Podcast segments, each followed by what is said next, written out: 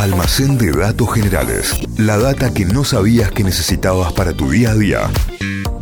Levantamos ahora la persiana, abrimos el almacén de datos generales. Muy bien, hoy vamos a hablar de un personaje polémico Ay. barra peligroso en realidad. Nicolas Cage. Eh, no, no es Nicolas Oh. Cage. Que esta persona hizo de todo en su vida. Estuvo involucrado en el mundo de la política, del crimen, de la mafia y del deporte también. Eh, No, no sería tan raro. eh, No sería tan raro la conjunción que hiciste. Pero sería no, Eh, es se me ocurre- argentino. se me No es tantos- argentino. Ah, bueno, entonces puede ser cualquier otro. Se me ocurren tantos nombres. Claro, pero no le ni un anillo, nada.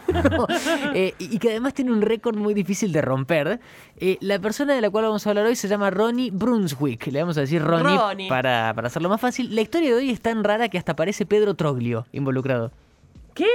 Troglio. serio? Renunció el a la jugador. dirección técnica. Claro, el ex técnico de San Lorenzo ahora. Claro, mira vos. Ya vamos a ver cómo llegamos a Troglio. Eh, Ronnie Brunswick nació en Albina, en Surinam. Surinam. En este Sí, país que está sí. al norte de Sudamérica, el 7 de mayo del 61. Eh, y si lo googlean a su nombre, Ronnie Brunswick, les va a saltar que es el vicepresidente de Surinam. Bueno, ¿cómo, lindo. cómo llegó a ser vicepresidente de Surinam? Es parte de la historia muy bizarra que vamos a contar ahora. Es hijo de dos agricultores que, que vivían en una de las regiones más pobres del país. De chico fue a esas escuelas onda internado.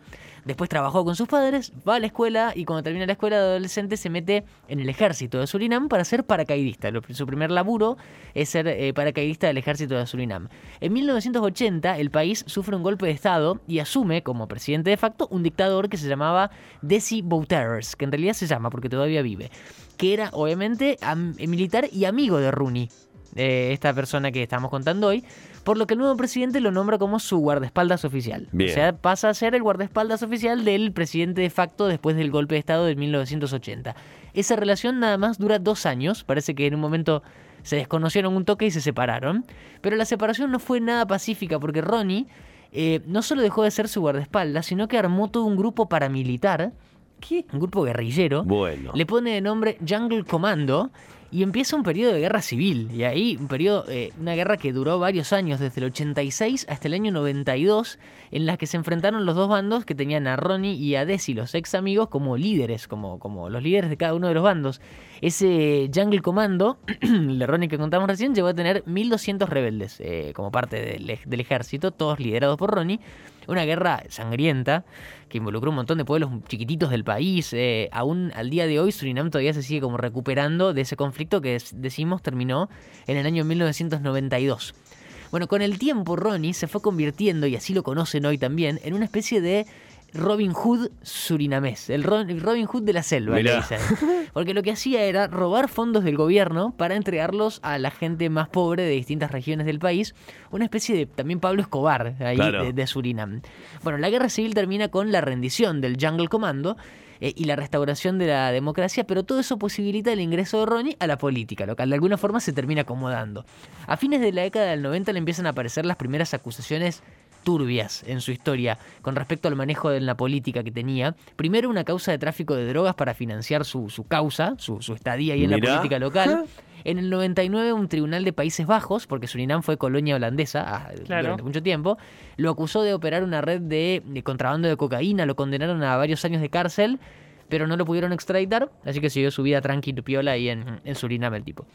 Un peligroso, un tipo peligroso, ¿no? Como Claro. Sí, ver la cantidad de cosas que fue haciendo. Siempre decía que las acusaciones eran falsas, eh, inventadas por este Desi, su amigo dictador, que sus riquezas venían de un negocio que tenía de extracción de madera.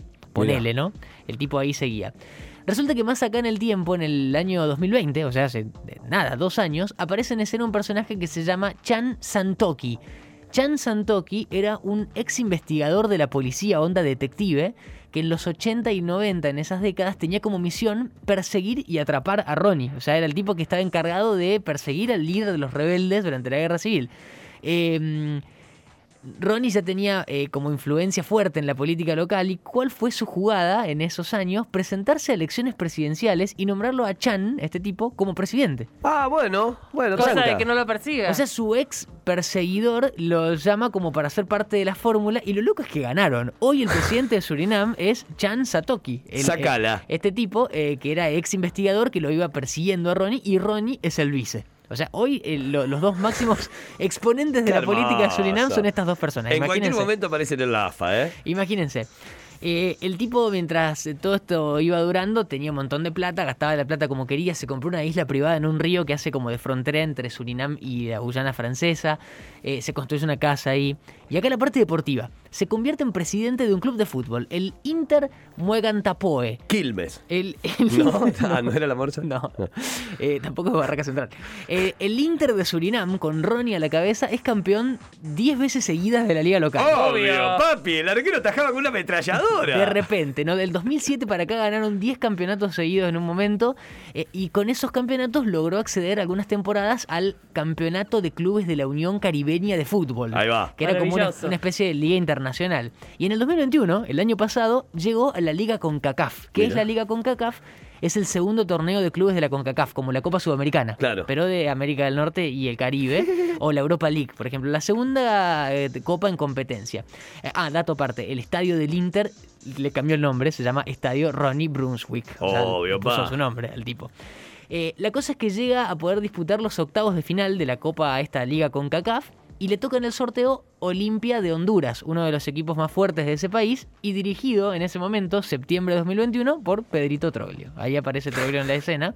Se van a enfrentar. Se viene el partido, importantísimo partido en la historia del Inter de Surinam, primera vez que juega una copa tan importante. Y en octavos. En octavos de final, que arrancaba ahí en realidad, Claro. pero era su primer partido. ¿Qué hace Ronnie? ¿Qué hace el presidente? Maravilloso. Lo que ustedes están imaginando que hizo. No, no, no. Se anotó en la lista de buena fe y fue parte del equipo.